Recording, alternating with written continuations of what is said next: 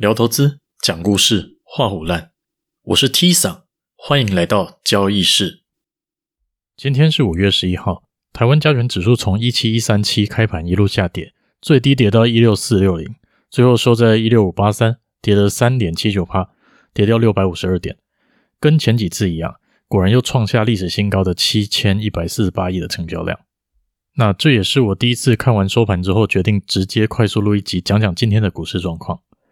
那原本开这个节目是设定自己尽量不要去讨论行情，因为我觉得单纯讨论行情和分析行情，很容易就让很多人的注意力放在行情的本身，很容易就忽略做交易我认为相对重要的那些，像是赔率啊、心态上要怎么样应对、如何调整自己的行为或是养成习惯来克服障碍，类似这些，也跟我开设节目最开始的初衷不太一样。但是今天很多朋友来问手上的股票该怎么办，到底会跌到哪里，要不要停损？还有一些比较逆向思考的问说，这边能不能去捡便宜接刀？这也印证了我常常说的，没有预先做好交易的计划，去思考手上的持股价格怎么走的时候应该做什么事。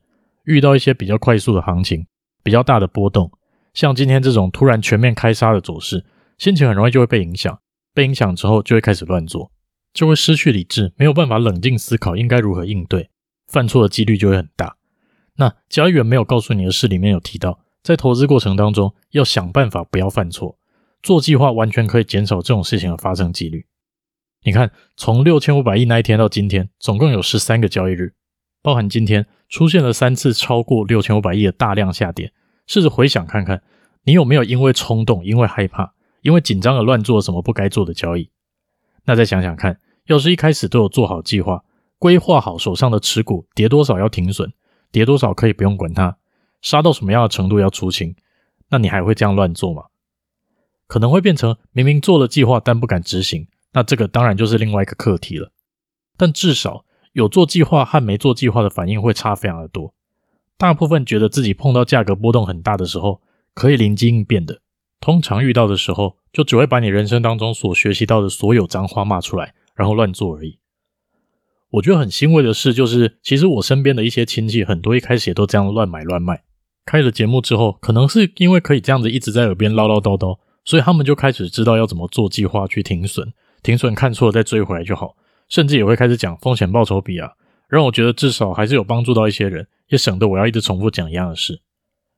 那做计划这件事我也讲了很多次了，但就是一直重复讲，一直重复讲，多一个新的听众听到，可以让他听进去，然后改变他的做法。然后对他有帮助的话，我觉得也算是功德一件了。好，那我就先来讲一下捡便宜这件事。先撇开我自己的做法，基本上不会去捡便宜，因为我自己的交易策略就是追高杀低的那一种，跟着趋势打折随棍上的那一种。这个做法捡便宜是要捡个屁啊！捡便宜又不一定会涨回来。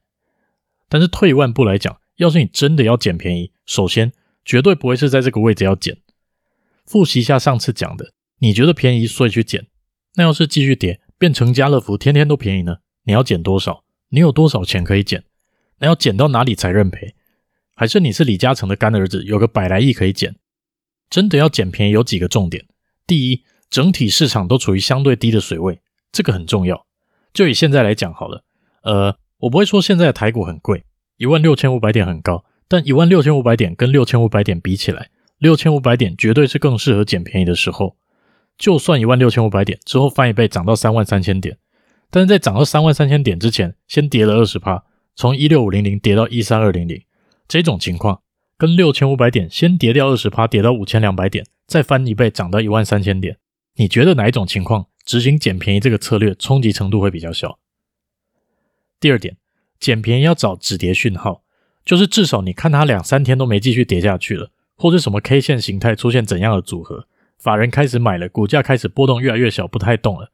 有各种迹象告诉你，跌到这边好像真的跌不下去了，再试着去捡便宜。不是说今天这只股票连续跌停三天，你跟我说要捡便宜，照你这种减法，再减家日你就去捡脚了。我跟你说，第三点，觉得可以捡便宜，代表你深信这个公司有什么值得上涨的理由，但还没有反应。例如说它营收很好，例如说有什么专利，或者说它在市场属于寡占，总有一些值得上涨的理由。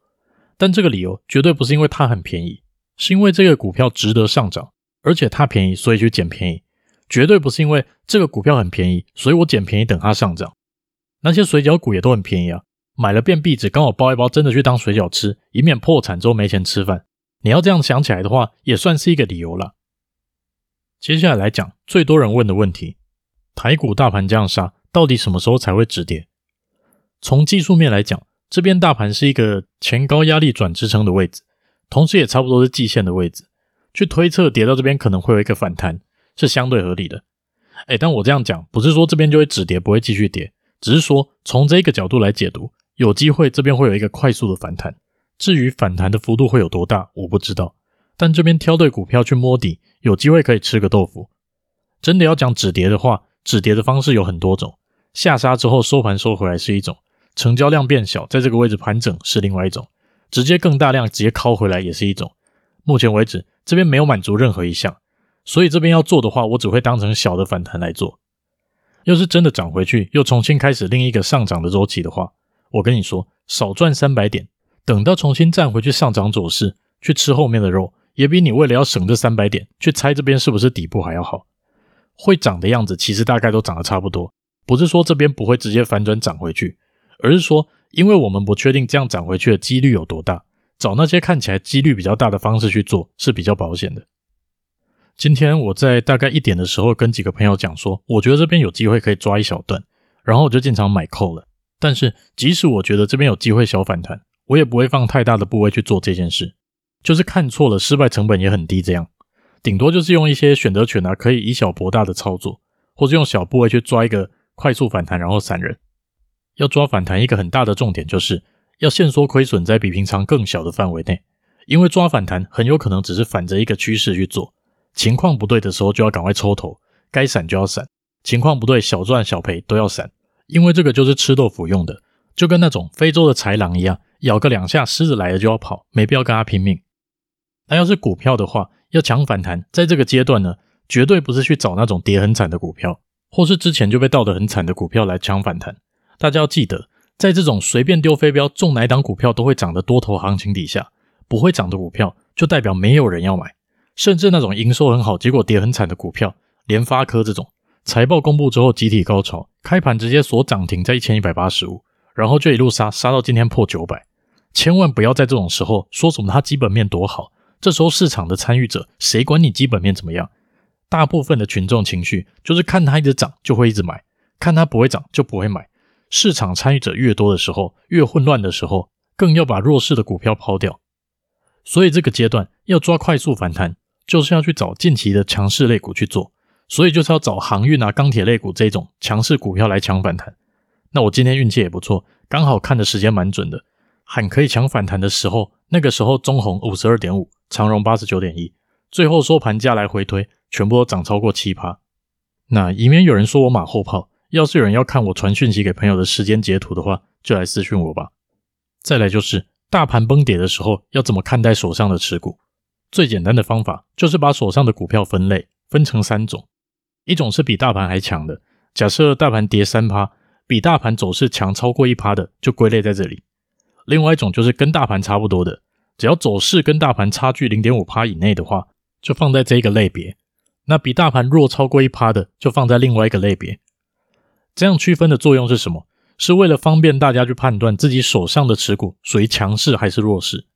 记得买卖股票有一个原则。就是买强势的，卖弱势的。真的要调整手上持股的时候，绝对不要把强的股票卖掉，然后说要等弱的反弹回来。弱势股之所以是弱势股，就代表全部市场的人都在杀，这种股票会杀更凶。就是全市场都在领钱出来的时候，这种股票优先会被提款。真的要卖，就跟着把这种股票卖掉比较实际。但很多人都是看到大盘这样一直杀，手上持股有涨有跌，就想说好可怕，那我先把获利落袋为安。赔钱的都已经赔那么惨了，就继续放着吧。你是不是傻了？大盘跌成这样子，你的股票还是涨的，代表即使大家在卖股票的时候，在市场变现的时候，都不愿意去卖这只股票来换现金。这种时候就好好抱着就好。就算你真的不把弱势股卖掉，也不要去卖掉手中比大盘还强的股票。这就要说到为什么有些人会去关注类股轮动，去观察近期有什么类股比较强，概念上是差不多的。只要一个类股相对强势。那这个类股底下的股票也就相对强势，持有相对强势的股票续强的几率绝对比期待弱势股票补涨还来得高。而且其实我一直不懂，为什么有人很爱讲补涨，好像落后就一定要补涨一样。奇怪，那别人都在下跌的时候，你手上股票没有跌，怎么没听过你说我的股票相对高，准备要补跌的呢？这他妈到底是什么逻辑？我不太明白。照你这个说法，会补涨就会补跌，不是吗？不然那些股票为什么不跌？你说因为他们比较强，所以不会跌。那你仔细听听看，你讲的话完全矛盾啊，同学。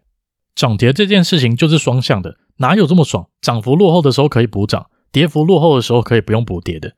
要做这种策略可以，那就不要涨的时候说要等补涨，跌的时候说强势股又不卖，不然你搞得我好乱呐。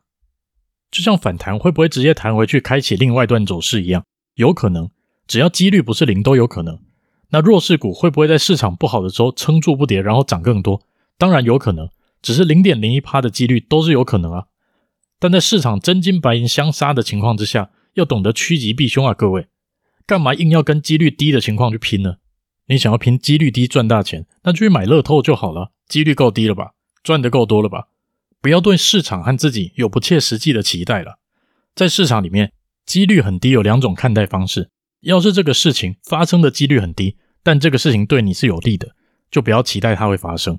真的发生了，就当是赚到的。要是这个事情发生的几率很低，但是对你是不利的。就要觉得自己很衰，这种事情注定会发生，所以要想办法规避掉。但是大部分的人都是对自己有利的，但不太会发生的，就一直去幻想；对自己不利的事情，就觉得不可能啊，我哪那么衰小？结果你就是这么衰小啊！但衰小不要紧，衰小不要赔钱就没事了。你只要衰小又赔钱，那就真的很惨。你问我台股现在这个位置，我到底会怎么看待？我会觉得说，虽然是在季线附近，可能会有一段震荡的支撑，但我会换成去思考。要是这边反弹上涨了，是不是应该把手上相对弱势的股票处理掉了？因为短期内出现这种大幅度、成交量又很大的回档次数太频繁了，宁可少赚，或者把一些相对成本差的股票处理掉，让我抱着一些比较可以抵抗冲击的股票来度过这个震荡期会比较好。甚至会觉得说，看起来都要回档了，那就算不放空、不调整股票，空手看戏也没有关系，之后总是会有机会的，不需要每一次都参与。不需要每一次庄家开赌盘的时候都要下注，一时赚钱一时爽，但没得爽的时候没有关系，不要死，以后都有机会爽。从去年开始赚了一整年，这时候说算了，后面没赚到就算了，是没有关系的。记得我们说过，要赚大钱，限缩亏损才是最重要的吗？希望明天大家都可以开心一点，但要是没有反弹，我的扣赔钱的，那也就算了吧。今天就先讲到这吧。这里是交易室，我是 Tisa，。拜拜。